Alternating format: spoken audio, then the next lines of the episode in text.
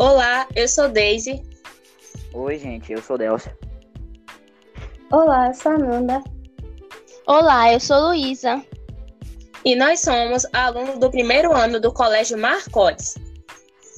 E hoje iremos abordar o trabalho Física e História.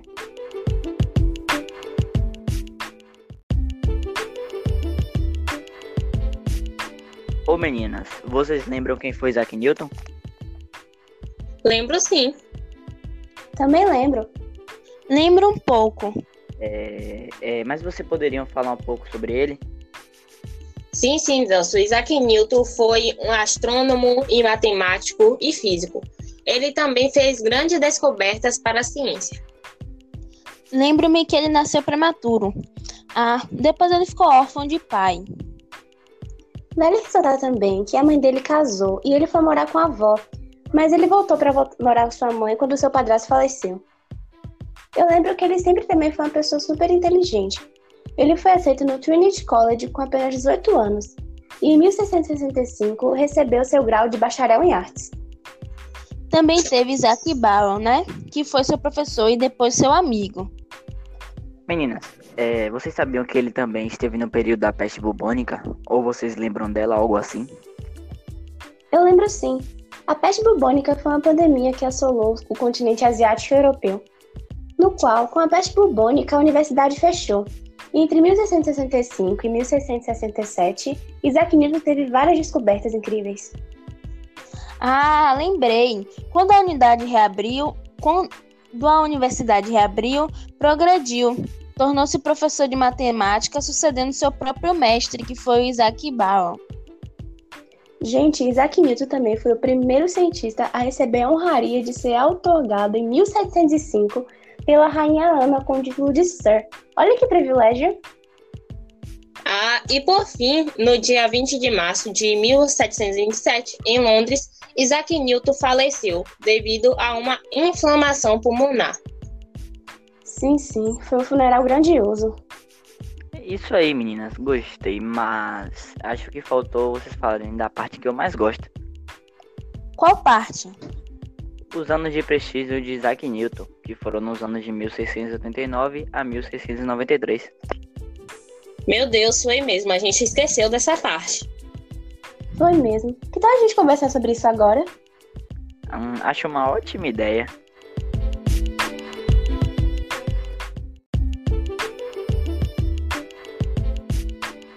Ok, então vamos lá. Vamos falar um pouco sobre os anos precisos de Isaac Newton. Quem de vocês vai começar falando sobre ele? Pode ser eu? Pode sim, claro.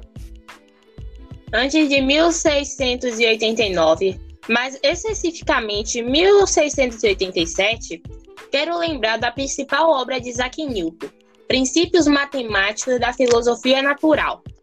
Ela é dividida em três volumes e mostrou a lei da gravitação universal. Ah, lembrei! No livro Princípio, as contratações de Johannes Kepler foram ampliadas, as suas descobertas e principalmente as suas obras resumidas. Sim, essa obra foi tratada essencialmente sobre astronomia, física e mecânica. Foi através dessa obra em que Isaac Newton adquiriu prestígio social e houve uma grande evolução na física. Muito bem, mas vocês já ouviram falar na nova versão do Princípio? Eu nunca ouvi falar. Eu também não. Muito menos eu. Bem, a nova versão do Princípio, ela começou, se eu não me engano, a ser escrita em 1691 por Dully, que enviou a Leibniz. Mas em 1693, a relação entre Dully e Isaac Newton acabou. E o livro Princípio, ele nunca mais foi concluído na sua nova versão, que seria. Meu Deus. Bem que eu sempre escutei que Isaac Newton tinha vários inimigos, entre aspas. É, pior que é verdade. Mas, gente, eu lembro que chegou em 1789, Isaac Newton já tinha estudado na Trinity College. E ele já havia se tornado um grande representante daquele local, certo? Isso. Vale ressaltar que ele também foi eleito para se tornar membro do parlamento britânico, representando a Universidade de Cambridge. Muito bem. e esse cargo só lhe foi proporcionado por conta do sucesso de suas obras, relatando seus estudos e suas teorias, principalmente o livro Princípia. Agora vocês lembram da sua morada em, em Londres? Eu lembro sim. Eu lembro que ele morava em Woodstock Manor quando era criança, mas quando era adulto ele voltou para lá. Anda, você sabia que atualmente esse lugar ele é um está aberto para visitações e ele ainda é, a gente pode adquirir muitas itens referentes, muitas coisas sobre Isaac Newton. Sim, sim, eu acho isso extremamente importante. É sempre bom adquirir esse conhecimento sobre esse físico.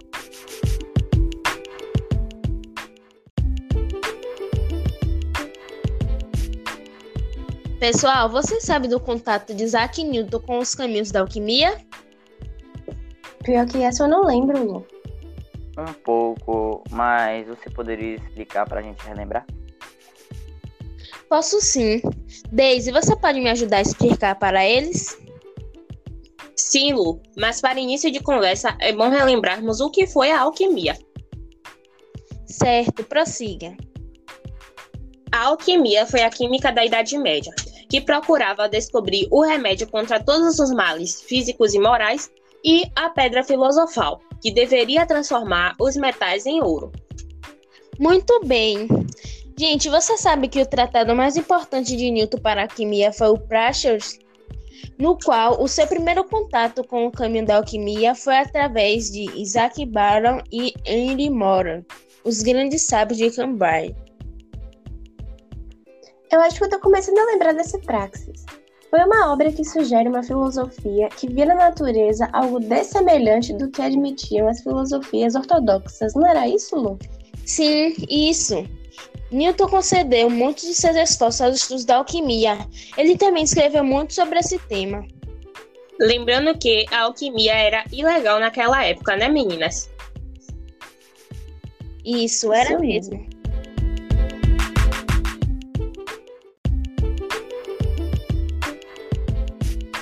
Chegando em 1693, temos os seus 50 anos de idade e colapso nervoso. Ah, eu lembro dessa parte. Mas se você quiser explicar, Deus, pode ficar à vontade. Então, ok. No outono de 1692, Isaac Newton adoece seriamente e tem versão à comida. É, e as insônias persistentes que lhe tinham permitido escrever o Princípio conduzem-no para perto do colapso total. Isso mesmo. Newton recupera a saúde em finais de 1693 para regozijo de seus amigos. Porém, no mesmo ano, aos 50 anos de idade, ele teve um colapso nervoso. Isso. Historiadores relatam que depois disso ele nunca mais desenvolveu sua vida normalmente. Ah, depois ele foi diretor da Casa da Moeda Britânica e obteve uma ótima administração, ficando nesse cargo público que durou até a sua morte.